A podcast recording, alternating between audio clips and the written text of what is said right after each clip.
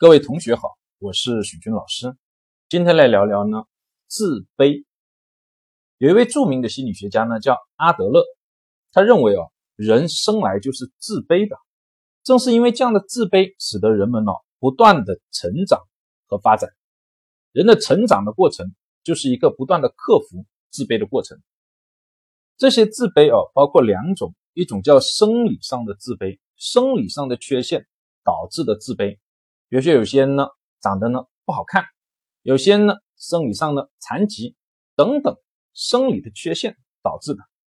第二种呢叫心理上的自卑，是由于观念、想法等等导致的自卑。比如有些人呢长得很美，身材也很好，身体呢很不错，但总觉得呢自己不够完美，自己这里不好或那里不好，这就叫观念或想法上带来的自卑感。我们也一样会发现，社会上同样都是自卑，但不同人的反应模式是不同的。也就是说呢，我们应对自卑的模式的不一样，导致我们发展跟成长的不同。这就离不开呢两个重要的内容，一个叫教养，就是父母亲的教育跟养育；第二个呢叫如何处理自卑，也就是阿德勒讲的怎么去追求卓越的问题。从孩子的角度哦，我们父母该做点什么呢？首先呢，要无条件的接纳，接纳我们孩子的不完美。这呢是家庭治疗流派最主要的一个观点。孩子是否能够获得父母或养育者无条件的接纳，是他心理能够健康成长的一个关键。第二个，要学会求助，就是父母要学会向孩子求助。这样呢是能够帮助孩子哦获得价值感的非常重要的一个来源，也是他克服自卑、不断成长跟成熟的一个重要的一个基础。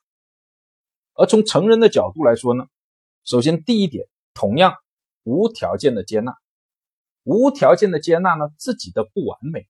那什么叫无条件的接纳呢？如果听过老师之前的音频，会有呢这个印象。就是指呢，对不完美的地方不做负面的评价，只要不做这个负面的评价，一般呢就不会产生这个自卑感。对于成人呢，还有第二条建议，就是要学会呢，变呢让你导产生这种自卑感的这些问题哦为资源，追求更高的一个价值感和卓越。所有的问题本身都蕴含着一定的资源的可能，你只要把这个问题解决了，对于你来说，它就是一种资源。比如说，徐老师呢，在研究生的时候就遇到过这样一个问题，因为呢，研究生的时候呢，老师开始喜欢上了科研，哎，整天都看书、写文章、做这个科研的实践活动，导致呢用脑过度，头发呢就掉的特别快，周围的人呢就开始出现了这样的评价：哎呀，你这个头发怎么掉的这么快？哎呦，这么年轻怎么就没头发了？哎呀，你这个有点地中海的趋势，等等这些，哎呀，老师当时的心理压力可大了。也觉得，哎呀，怎么头发那么年轻，头发就掉了这么多，产生了很多难受的感觉。后来是因为呢，发生了一件事情，使得老师开始转变这种观念。是这样的，我的导师呢安排我呢去给一群呢四十岁左右的人呢上课，上这个企业管理的课程。对于当时我一个在学校的哦，呃，一个二十多岁的这个学生来说，这是很有难度的。但是这个课呢，我上下来。普遍大家都觉得我的年龄呢，应该是也接近四十岁。为什么呢？第一，我这个发型给了我很大的一个帮助，地中海嘛，头发少。另外呢，我还跟我的导师呢借了一件他的衣服。当时我的导师呢四十多岁，我还呢把自己的头发的这个鬓角哦染白了一点点，看起来就像四十岁的，就压得住场。这个课程就顺利讲下来了，我的观念就改变了。哎，既然我的现状就是这样的，我为什么要对他做出负面的评价？我要想办法把这个现状变成一种更好的资源。因此呢，我开始呢经常到外面去讲课。又比如说呢，人生一些特殊的经历，比如说像是坐牢，哎，这个东西会让很多人哦都会产生这种自卑感。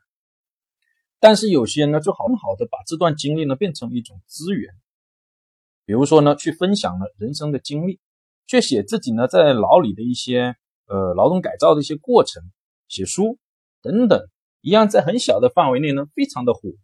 这个就叫做变问题为资源追求卓越。好就讲到这里谢谢大家。